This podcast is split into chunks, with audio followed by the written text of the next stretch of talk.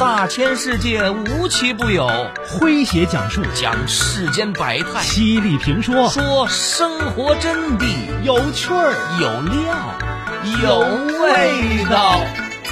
这里是张公开讲。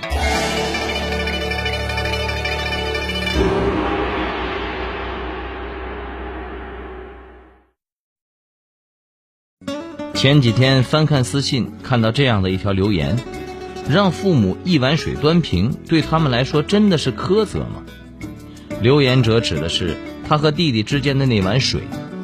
原来除夕夜，女孩一家聚在一起吃饭，饭后一家人聚在一起聊天，父母谈及他和弟弟小时候一些看似不经意的细节，刺痛了女孩。这种问题不是一天两天才出现的。但是他似乎又没有那么明显。影视剧中多的是被亲爹棍棒教育、被亲妈剥削的女性，比如《安家》里的房似锦，《都挺好》里的苏明玉，《欢乐颂》里的樊胜美，她们被苛待的明显，毫无辩驳的余地。于是我联系了这个女孩，和她聊了聊她父母手上的那只倾斜的碗。来听今天张工为各位讲述。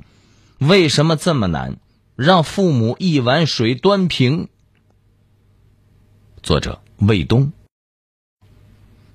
说，他叫阿吴，家里的长姐，下面有两个弟弟，一个差五岁，一个差九岁。最近大弟弟把结婚提上日程，争执也随之出现了，但不是他和弟弟之间，而是弟弟和父母之间。除去父母住的家里，还有一套十多年前买的房子，原本那是留给大儿子结婚用的，经过这么多年，已经升值到了一百多万。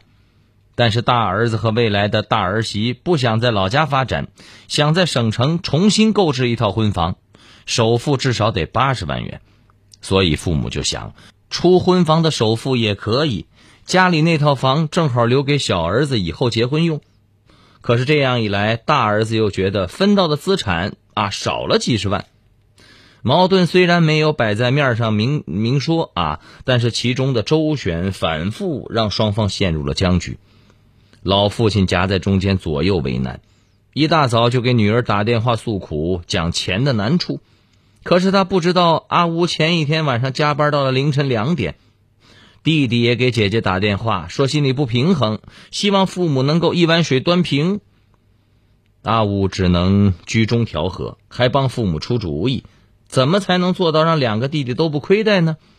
他半开玩笑的和爸爸说：“亏了我一个啥也捞不到的人，还得给你们这些有资产的当和事佬哈。”话没说完，爸爸直接打断了：“哎呀，先不考虑你这边。”这话的潜台词显而易见，房子的事儿跟你没关系。这句话阿乌记住了，记了很久。我从来没有，嗯，家产之争的烦恼。阿乌苦笑着，这是他对自己再清晰不过的认识。在中国人的眼中，最重要的房子问题上，他从来没有啊上台桌的资格。这碗水端的平与不平，是大弟弟和小弟弟之间的角逐，和他无关。房子不仅有价值和所有权，还附带了姓氏，因为房子有姓氏，所以连使用权也有了参差。阿雾刚毕业那年，家里的老房子重新装修啊，爸爸说：“呃，你这间就简装一下，空调也不装了。你要是想要好的装修。”就自己出钱，凭啥让我装修自己装空调？弟弟那间要他自己出钱吗？他那间本来就该该我出钱。为此，阿雾没有打招呼就去了北京工作了。爸爸埋怨他啊，开不起玩笑。就算是个玩笑，他永远不会和我弟弟说这种话。这件事儿像一根刺一样扎进了阿雾的心里，扎下去不流血，但用针挑出来就会缩手缩脚，干脆就让它烂在肉里，直到麻木。在实际的物质上，他得不到平衡参与分配的权利，甚至在父母的潜意识对话里，都拿不到一丝的偏袒，哪怕是言语上的哄骗。那碗水始终因为重男轻女倾斜的理直气壮、理所当然。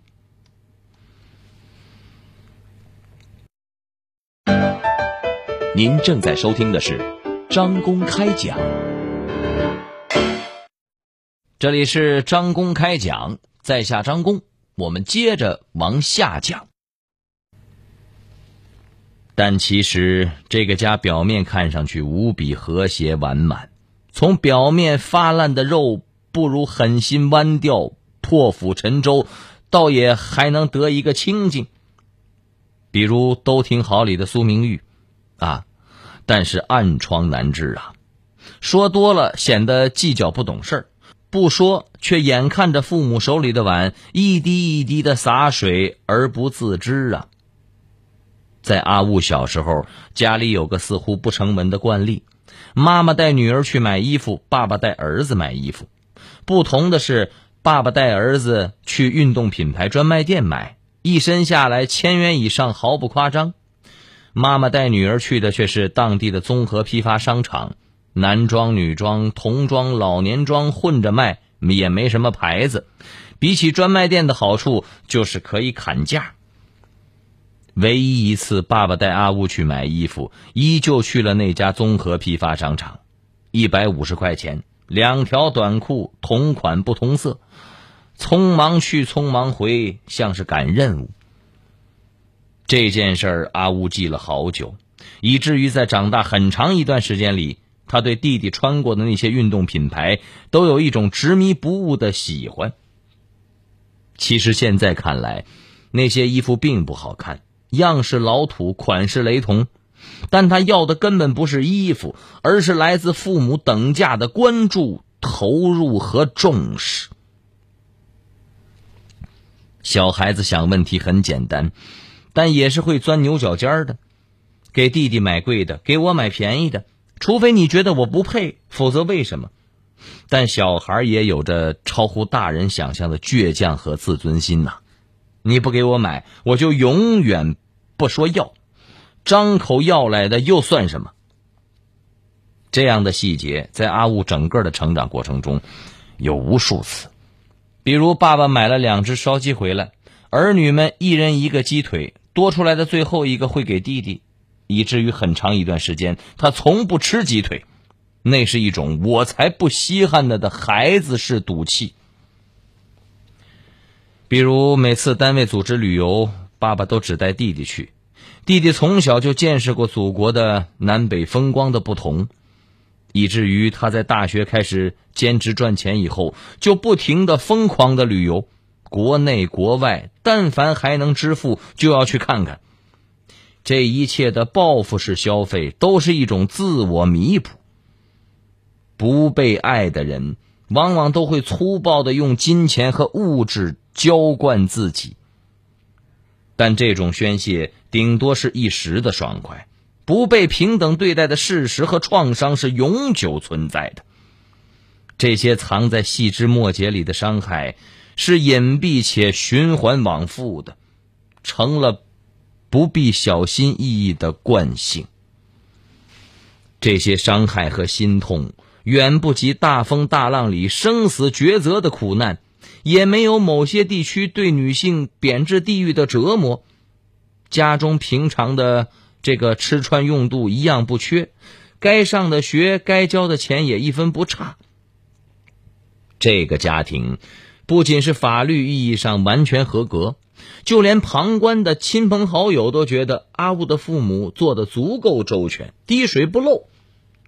所以，疼，只有阿雾一个人有感觉。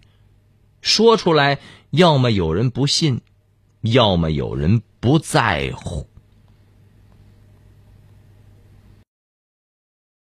前几天翻看私信，看到这样的一条留言。让父母一碗水端平，对他们来说真的是苛责吗？留言者指的是他和弟弟之间的那碗水。原来除夕夜，女孩一家聚在一起吃饭，饭后一家人聚在一起聊天，父母谈及他和弟弟小时候一些看似不经意的细节，刺痛了女孩。这种问题不是一天两天才出现的，但是他似乎又没有那么明显。影视剧中多的是被亲爹棍棒教育、被亲妈剥削的女性，比如《安家》里的房似锦，《都挺好》里的苏明玉，《欢乐颂》里的樊胜美，她们被苛待的明显，毫无辩驳的余地。于是我联系了这个女孩，和她聊了聊她父母手上的那只倾斜的碗。来听今天张工为各位讲述，为什么这么难让父母一碗水端平？说通过阿雾，我们联系到了他的弟弟，试图透过另一个当事人的视角来了解这个问题。和影视剧里那些烂泥扶不上墙的阿斗截然不同的是，弟弟反而礼貌得体，甚至他也亲口承认自己和姐姐生在一个重男轻女的家庭里。姐姐是被不公平待遇的那个孩子，但是当我们把问题的聚焦到具体事件上的时候，对话就变得不那么流畅了。比如我问说：“你是如何看待父母给你买房子，却从来没有考虑姐姐的问题？”他的回答是：“因为自己眼下结婚确实迫切需要房子，因为大环境就是男孩子没有房子娶不上媳妇。”似乎有道理，但也实在有些荒唐。女性被家庭剥夺继承权的问题，是从男性更需要那个侧面做解释的。因为儿子有需要，女儿就不能有需要。哼，姑且抛开沉重的房子问题，我换了个更轻的问题向弟弟发问，比如爸爸从来不带姐姐去旅游，不给姐姐买品牌衣服。那弟弟的解释是。爸爸也只带他去买过两三次衣服，而且是在他要求之后才去的。至于那个旅游的问题，爸爸和弟弟都一致认为，每次旅游都赶上姐姐上学，没有时间，是时机不允许。久而久之啊，在父母的眼里，姐姐变得冷血。又一次，爸爸说：“等小弟上大学，你当姐姐的得出一部分钱。”他说：“我不出，我也没钱。”父母脱口而出：“你怎么这么冷血？”阿雾嘴上逞强的说：“你爱说啥说啥。”但人一回到房间，关上门就大哭。阿雾感到委屈呀。这件事儿，阿雾也问过大弟弟。其实爸爸也跟他说过，以后工作了要出钱供小弟弟上学。但是在得到答案前，阿雾一直觉得被爸爸无理剥削的只有自己，因为阿乌从小到大被要求、被遗忘的次数太多了，以至于在他的眼里，父母的一切剥削只会指向他。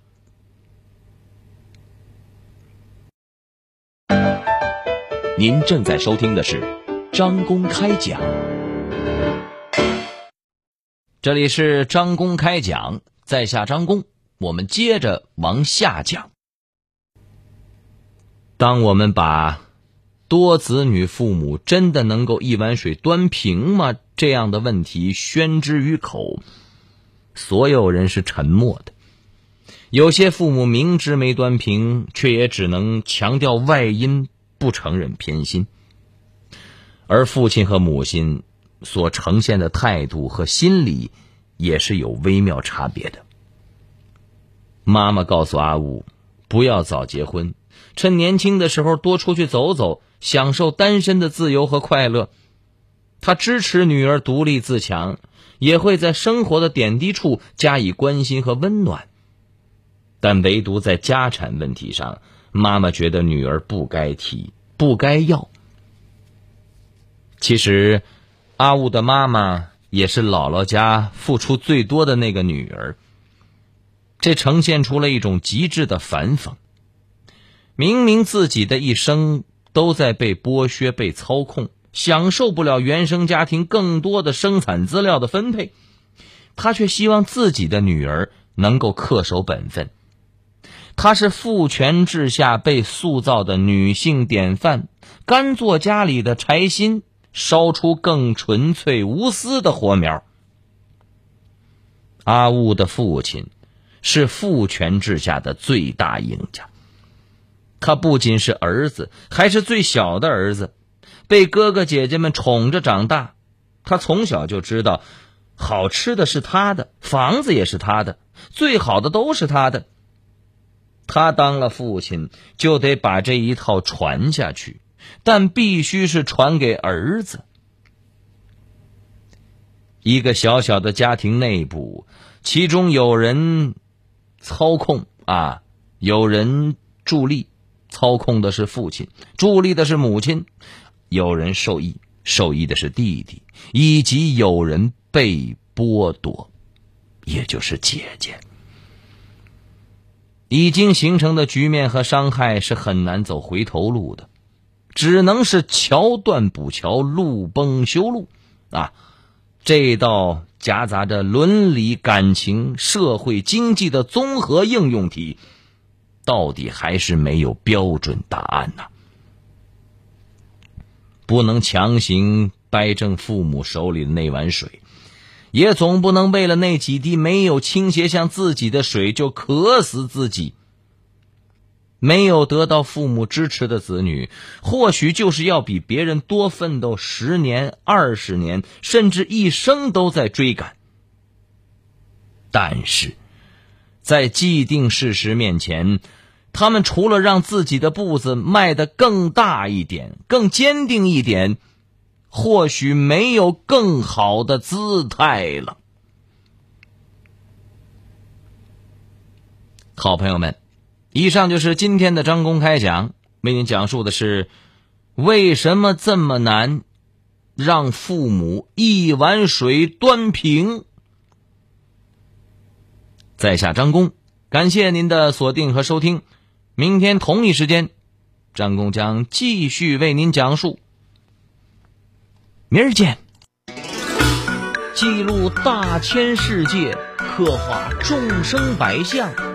演绎世间故事，诠释冷暖人生，品百家情，道天下事儿。这里是张公开讲，咱明儿个接着讲。中国音，中国音。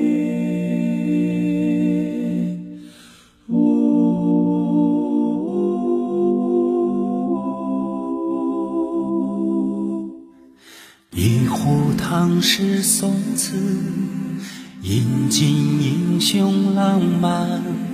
谁家玉笛春风，塞北又绿江南。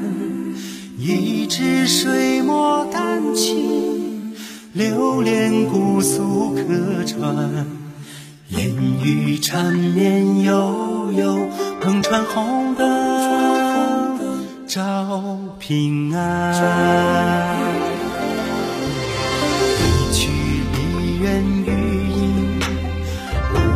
时光惊艳。歌舞升平芳华，一坛醉了牡丹。一城青砖汉瓦，燃尽岁月铅华。千古风流数今朝，处处天上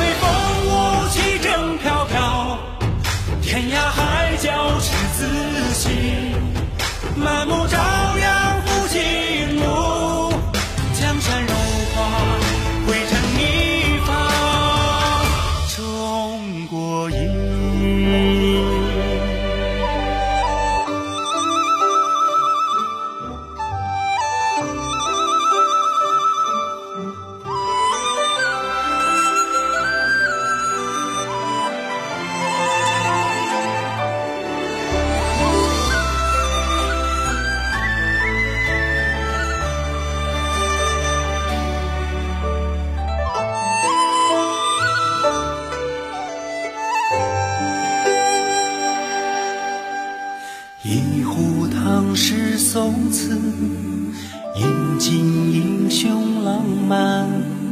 谁家玉笛春风，塞北又绿江南。